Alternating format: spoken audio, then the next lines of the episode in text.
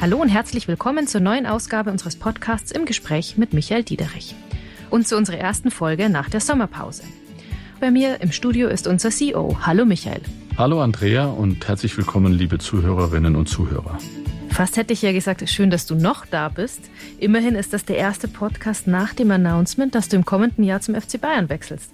Das kam für die Kolleginnen und Kollegen wie ein Paukenschlag. Wie kam es denn? Erzähl mal. Das stimmt. Aber, wie wir ja auch gesagt haben, ich bin ja noch eine Zeit lang hier und wenn du so willst, so schnell werdet ihr mich nicht los. Aber ja, zum Beginn des neuen Jahres oder genauer gesagt zum April nächsten Jahres werde ich an die Selbener Straße wechseln und dort die Rolle des stellvertretenden Vorstandsvorsitzenden und CFO übernehmen. Und ganz ehrlich, bei jedem anderen Angebot hätte ich wahrscheinlich abgesagt. Warum? Weil ich das mehr als einmal und deutlich gesagt habe, wie wohl ich mich hier fühle, wie stolz ich auf unser Haus bin und alles, was wir erreicht haben. Beim FC Bayern konnte ich nicht Nein sagen. Ich glaube, ich habe da nie ein Hehl draus gemacht, was ich für ein großer Fan bin, welche Leidenschaft dieser Verein versprüht, die Professionalität und all das, was dieser Verein hier verkörpert das ist einfach ähm, so eine starke Herzensangelegenheit, die konnte ich nicht ablehnen. Und du kennst den Verein ja auch deswegen gut, weil du schon länger im Aufsichtsrat sitzt, stimmt's? In der Tat. Ich kenne die handelnden Personen aus dieser Tätigkeit, kenne aber auch viele der handelnden Personen außerhalb des Aufsichtsrates, weil wir über viele Jahre schon einen gemeinsamen Weg teilen oder uns aber schon auch davor kennengelernt haben. Von daher, ja, ein Wechsel, aber ein Wechsel, der nicht völlig ins Ungewisse geschieht. Und ich freue mich auch, mit den Kollegen dann eng zusammenzuarbeiten.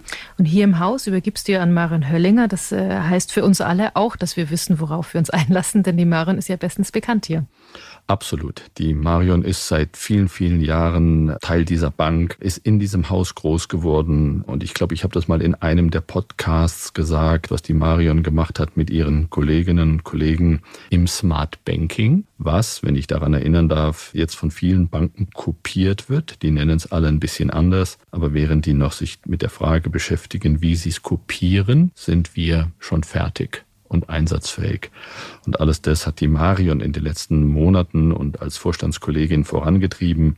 Von daher eine richtige und gute Wahl für unser Haus. Vielen Dank, Michael, für die Einordnung. Und jetzt lass uns doch kurz auf die weiteren Themen des Podcasts schauen. Quantencomputing, der nächste heiße Schritt auch für die Unicredit. Und HVB Inside and Out, Energiesparen, wo es geht. Wir orientieren uns dabei an der neuen Energieeinsparverordnung der Bundesregierung, die eine Mindesttemperatur von 19 Grad erlaubt. Für uns bedeutet es eine Reduktion der Raumtemperaturen im Winter um drei Grad, also von bisher 22 auf 19. Wir starten heute mit einer Zuhörerinnenfrage, diesmal zum Thema Quantencomputer. Peter Orff aus der Corporate Security fragt, sind Quantencomputer auch ein Thema in unserem Haus? Wie geht die Bank insgesamt mit den Möglichkeiten um, die Quantencomputer bieten? Nutzen wir diese? Sind Kooperationen geplant? Aber Michael, bevor du die Frage jetzt beantwortest, was können denn Quantencomputer überhaupt besser als normale Computer? Bist du jemand, der sich damit schon beschäftigt hat? Also, lieber Herr Orff, in der Tat eine wirklich gute Frage und damit beschäftigen wir, damit beschäftige ich mich sehr intensiv, weil wenn Sie so wollen, dass die Zukunft von Computertechnologie bedeutet. Es geht um viel, viel mehr als nur Rechengeschwindigkeit. Es geht um eine völlig neue Form, wie der Computer aufgebaut ist und wie er funktioniert. In der einfachsten Form, und ich glaube, das haben wir alle irgendwann mal gelernt, kann der normale Computer zwischen 0 und 1 darstellen. Quantencomputer sind in der Lage, 0 und 1 parallel darzustellen was für Rechenalgorithmen eine völlig neue Welt bedeutet. Deren Anwendungsspektrum, ich glaube, man heute noch gar nicht komplett absehen kann. Und ich habe erst vor ein paar Tagen mit einem jungen Startup aus München zu dem Thema hier zusammengesessen, die sich überlegt haben, und übrigens die in der Lage sind, einen Quantencomputer zu bauen, was sind Use Cases, wo man Quantentechnologie anwenden kann. Da gibt's viel im Pharmabereich, da gibt's viel im Zellbereich, da gibt's viel in der Biologie, weil sie unfassbar genau simulieren können, wie komplexe Abläufe funktionieren. Die Frage, was der Anwendungsbereich von der Bank ist, ist noch ein Stück weit im Werden. Aber weil Sie aus dem Security-Bereich ja kommen, ich glaube, ich muss Ihnen nicht erklären, dass es bedeutsam ist, sich damit zu beschäftigen, weil auch alle Verschlüsselungstechnologien natürlich komplett auf neue Füße gestellt werden, sobald der Quantencomputer einen breiteren Einsatz hätte. Darüber hinaus kann ich mir bei uns gut vorstellen, dass beim Einsatz von komplexen Derivaten Quantencomputer zum Einsatz kommen. Also eine wirklich spannende Technologie, noch ein Stück weit in Kinderschuhen, aber das ganz, ganz große nächste Thema, wenn man sich mit dem Thema Computer und neuer Technologie beschäftigt. Das ist ja wirklich sehr spannend, denn es klingt ja so, als hätten wir da schon die ersten Schritte gemacht äh, im Haus. Sehr interessant. Unser heutiges Thema haben wir ja schon länger auf dem Schirm. Es geht, wie könnte es auch anders sein, um Energiesparen. Spannendes Thema, das ist wichtig und richtig, denn das ist nun mal das aktuelle Thema, was uns alle beschäftigt. Als Privatperson, aber natürlich auch unsere Kolleginnen und Kollegen und natürlich als Bank. Genau, und das wollen wir natürlich äh, gerne wissen, wie wir uns als Unternehmen aufstellen. Dazu kommen wir gleich als erstes und danach wollen wir auch noch darüber reden, was jeder Einzelne und jede Einzelne für sich, für die Familie und für den Geldbeutel tun kann. Aber lass uns mit den Maßnahmen der HVB starten. Inwiefern betrifft uns denn die Energiekrise und welche Rolle haben wir da als Bank? Also ich glaube, wichtig, Andrea, ist an dieser Stelle nochmal zu sagen, wir wollen an der Seite unserer Kundinnen und Kunden stehen. Das haben wir schon bei Corona ganz intensiv gemacht und wir haben ganz deutlich betont, wir sind Teil der Lösung und wir lassen auch jetzt niemanden dort alleine. Wir wollen der Wegbereiter für die Energiewende in Deutschland sein. Auch dazu haben wir ja schon ganz oft gesprochen und das ist auch wichtig und bedeutsam. Das heißt, wir tun alles, damit Kundinnen, Kunden, Unternehmen sich nachhaltiger und gleichzeitig profitabler aufstellen können, um all diesen Veränderungen gerecht zu werden. Und wie unterstützen wir das konkret? Wir haben zum Beispiel mit der Europäischen Investitionsbank uns zusammengesetzt und ein Paket geschnürt, damit kleine und mittlere Unternehmen, kurz KMUs, mit weniger als 250 Mitarbeitern über die Europäische Investitionsbank oder über die EIB ein spezielles Förderprogramm nutzen können, das sowohl vergünstigte Darlehen bietet, als auch flexible Rückzahlungsmöglichkeiten ermöglicht. Das ist ein weiterer Meilenstein neben dem bereits bestehenden Maßnahmenpaket von Bund und Ländern um unseren Kundinnen und Kunden in diesen unsicheren Zeiten zu helfen. Von welchem Volumen sprechen wir denn da? Wir planen mit dem neuen zinsgünstigen Darlehen im Wert von rund 2,5 Milliarden die KMUs in Deutschland zu unterstützen. Wir müssen gerade jetzt als Bank dafür Sorge tragen, dass die wirtschaftliche Infrastruktur weiterhin zuverlässig funktioniert. Das gilt ja jetzt vor allem für Unternehmen. Machen wir dann auch was für Privatpersonen? Während der Corona-Krise konnten unsere, die Kunden in Deutschland ja zum Beispiel Kreditraten pausieren. In Italien ist das jetzt in der Energiekrise auch möglich. Ist das bei uns notwendig und tun wir da was?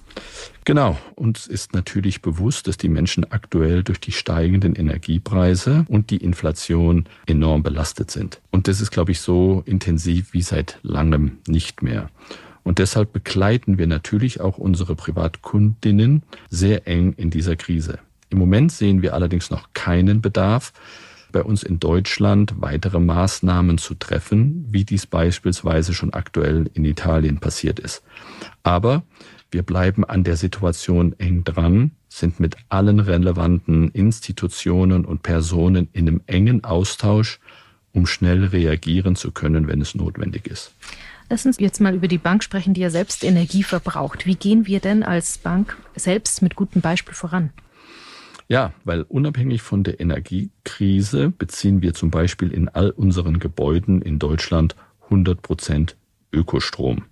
Und außerdem haben wir uns zum Ziel gesetzt, und ich glaube auch dazu hatten wir mal einen Podcast, bis 2030 Net Zero, also Null Emissionen vor dem Hintergrund der ESG-Richtlinien im eigenen Betrieb zu erzeugen.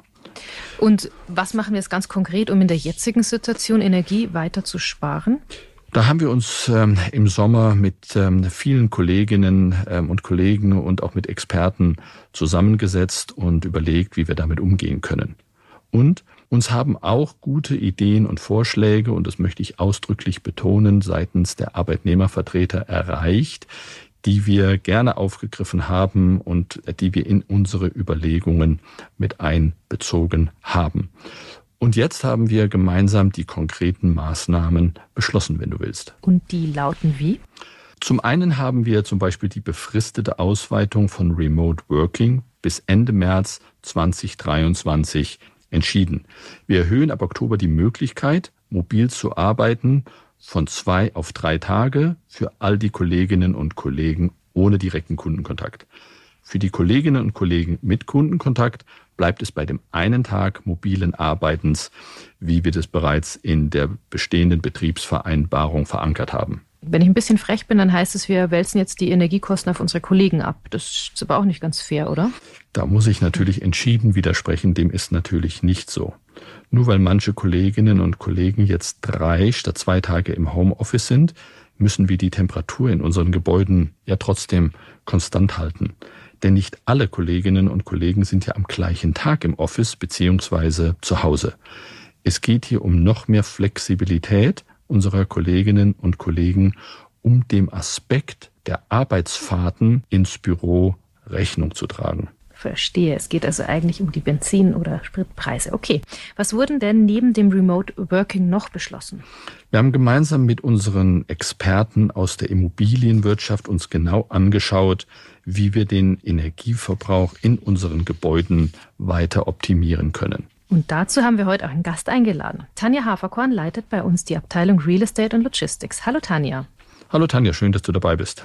Hallo Michael, hallo Andrea, danke für die Einladung. Schön, dass du heute Teil unseres Podcasts bist, liebe Tanja. Was können wir denn jetzt beim Thema Energie in unseren Gebäuden optimieren? Ja, wir haben gemeinsam mit unserem Dienstleister ein Gesamtkonzept erarbeitet, bei dem mehrere Maßnahmen äh, ineinandergreifen sollen, um so ein optimales Ergebnis zu erreichen. Zum Beispiel werden wir die äh, Laufzeit unserer Lüftungsanlagen verkürzen in den zentralen Gebäuden um circa drei Stunden.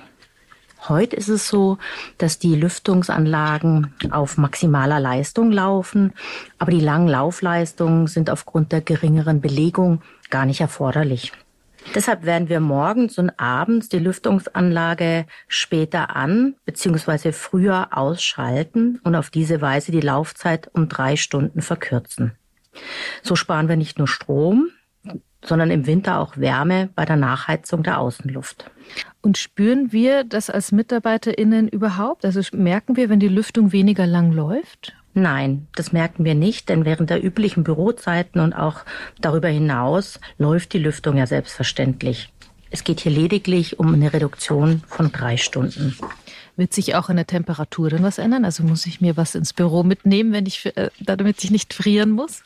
Ja, auch hier wird sich was ändern. Wir orientieren uns dabei an der neuen Energieeinsparverordnung der Bundesregierung, die eine Mindesttemperatur von 19 Grad erlaubt. Für uns bedeutet es eine Reduktion der Raumtemperaturen im Winter um drei Grad, also von bisher 22 auf 19. Das klingt jetzt erstmal nicht nach so viel, aber trotzdem hat ja jeder so seine eigene Wohlfühltemperatur. Hm, sparen wir denn dadurch viel Energie? Ja, die Einsparung basiert auf dem durchschnittlichen Wärmeverbrauch des Standortes. Pro Grad gehen wir davon aus, dass wir ungefähr fünf Prozent einsparen können. Bei den Einsparungen gibt es natürlich eine gewisse Unschärfe, denn jedes Gebäude, dessen Anlagen und Nutzer reagieren anders auf Temperaturänderungen. Außerdem ist die tatsächliche Höhe der Einsparung direkt abhängig von den Außenkonditionen. Im Falle eines sehr kalten Winters müssen wir, um 19 Grad im Büro sicherzustellen, deutlich mehr Energie verwenden als in einem milden Winter. Die Einsparung im Vergleich zu unserer bisherigen Raumtemperatur von 22 Grad ist in einem sehr kalten Winter also deutlich höher als in einem milden Winter. Das heißt, wir hoffen auf einen milden Winter. Tanja, was machen wir denn noch? Eine weitere Maßnahme ist die Verringerung der Beleuchtungsstärke in den Verkehrsflächen, also in den Fluren, in den Treppenhäusern und so weiter. In den meisten Fällen ist die Beleuchtung stärker als erforderlich, nämlich so bei 100 Lux. Erforderlich wäre aber nur eine Mindesthelligkeitsstärke von 50. Daran werden wir uns jetzt orientieren. Und natürlich bleiben das nicht die einzigen Maßnahmen. Wir arbeiten mit dem Team weiter daran, auch in Zukunft noch schonender als bisher ohnehin schon mit unserem Energieverbrauch umzugehen. Also wir haben verschiedene Maßnahmen, das haben wir jetzt gerade gehört. Kann man daraus eine konkrete Kosteneinsparung ausrechnen? Ja, das äh, kann man, äh, aber das ist gar nicht so einfach. Also die Frage klingt einfacher, als es die Antwort ist, denn die Einspareffekte hängen, wie schon erwähnt, auch von äußeren, wenig beeinflussbaren Parametern, wie zum Beispiel dem Wetter oder eben dem Nutzerverhalten ab. In unseren Kalkulationen gehen wir derzeit aber von einem ganz beachtlichen siebenstelligen Betrag aus. Es lohnt sich also. Das hört sich ja spannend an. Vielen Dank, liebe Tanja. Vielen Dank, Tanja, und danke für den Überblick und deinen Einsatz in dem Bereich hier. So, nun haben wir darüber gesprochen, was wir als Unternehmen beim Thema Energiesparen machen. Wir haben aber erfahren, dass unser persönliches Verhalten auch einen großen Einfluss auf die Energiebilanz hat. Das hat ja Tanja gerade hervorgehoben. Ja, und äh, da fällt mir wirklich eine lustige Geschichte ein. Da ist mir ein Rundschreiben der Bayerischen Vereinsbank aus dem Jahr 1974 in die Hände gefallen. Da gab es, glaube ich, so einen 10, 15 Punkte Plan, in dem es darum ging, die Sachkosten zu senken. Du siehst also, auch damals war das Thema schon aktuell. In der Tat, und du hast mir das ja geschickt, das las sich wirklich, als wäre es von heute, wenn es nicht so alt gedruckt wäre. Ähm, dürfen wir das ins Internet einstellen, damit es die Kollegen auch sehen? Das, das war echt witzig. Das sollten wir auf jeden Fall machen. Es ist lesenswert, weil auch die Maßnahmen, wenn man sich die ansieht, würde man heute wahrscheinlich sagen, ja, 90 Prozent davon haben heute noch genauso Geltung. Aber das Dokument hat wirklich historischen Charakter und das sollten wir mit den Kollegen teilen. Das stimmt. Manche Dinge haben sich geändert. Zum Beispiel ist Telefonieren heute nicht mehr so teuer. Aber ja, es lohnt sich jedenfalls der Blick ins Internet. Michael dann sagt, was können wir denn als Mitarbeitende beitragen? Was jeder Einzelne von uns selbst tun kann, ist absolut auch ein wichtiger und bedeutsamer Part der beschlossenen Maßnahmen. Nimm zum Beispiel das Thema Dienstreisen. Und ja, die Dienstreisen wollen wir auf ein absolutes Minimum beschränken, vor allem wenn es sich um interne Reisen handelt. Und ich weiß, wie kontrovers das Thema ist. Ich weiß, unser Geschäft lebt auch von der persönlichen Interaktion. Ich weiß aber auch, dass diese aktuelle Situation eine ganz besondere ist. Und von daher wenn du mich fragst nach der Priorisierung, sollten wir versuchen, soweit es geht, auf interne Dienstreisen zu verzichten. Weniger Auto zu fahren ist ja grundsätzlich auch eine gute Idee in diesen Zeiten, stimmt's? Ja, da kommt von mir der klare Appell, sowohl den Firmenwagen als auch den Privat-Pkw, wenn es möglich ist, öfter mal stehen zu lassen und möglicherweise mit öffentlichen Verkehrsmitteln zu fahren. Oder mit den Jobrädern. Auch, wir haben ein tolles Angebot auch glaube, das habe ich schon mal berichtet, ja. nutze das auch selbst, fahre da auch selbst viel Fahrrad. Ich weiß natürlich, was jetzt kommt, ähm, weil wenn ich hier rausblicke, dann haben wir einen wahnsinnig regnerischen Tag und jeder würde mir sagen, wovon redet der? Aber es gibt natürlich auch Tage, da kannst du wunderbar mit dem Fahrrad fahren, ohne ähm, dass du dabei nass im Büro ankommst. Es wird ja oft unterschätzt oder als Binsenweisheit belächelt, wenn man dann sagt, ähm, dass das Auto mal stehen lassen soll oder Rad oder Straßenbahn benutzen soll, Heizung niedriger stellen, nicht jeden Raum heizen. Aber trotzdem hilft es manchmal, sich das plakativ vor Augen zu halten. Deswegen haben wir Tipps fürs Energiesparen zusammengestellt, die wir ebenfalls im Intranet veröffentlichen. Super. Denn auch wenn schon tausendmal gehört, ist natürlich das beste Mittel zur Energieeinsparung die Energie erst gar nicht zu nutzen. Und ähm, liebe Kolleginnen und Kollegen, da bin ich, da sind wir auf eure Unterstützung angewiesen. Da zählt wirklich jeder einzelne Beitrag. Ob das die Lampe auf dem Schreibtisch ist oder ob das das Runterfahren vom PC ist oder was es alles ist. Ich glaube, ich brauche da keine Belehrung von mir. Ich glaube, jeder Einzelne weiß am besten, wo er möglicherweise, wenn auch in kleinen, aber auch kleine Maßnahmen addieren sich, Beitrag zu dem Thema Energiesparen leisten kann. Wunderbar. Und mit diesem Schlusswort sind wir heute schon wieder am Ende unserer Folge. Danke für deine Zeit, Michael. Danke fürs Zuhören. Schicken Sie gern Feedback zu dieser Folge oder zu jedem anderen Thema, das Ihnen wichtig ist, wie immer an hvbpodcast.unicredit.de. Ihre Fragen an Michael Diederich können Sie uns jetzt auch gerne als Sprachnachricht schicken. Nutzen Sie dafür einfach den Voice Recorder oder Sprachrecorder auf Ihrem Laptop oder Smartphone und schicken Sie uns die Aufnahme. Ganz herzlichen Dank, Andrea. Machen Sie es gut und tschüss bis zum nächsten Mal.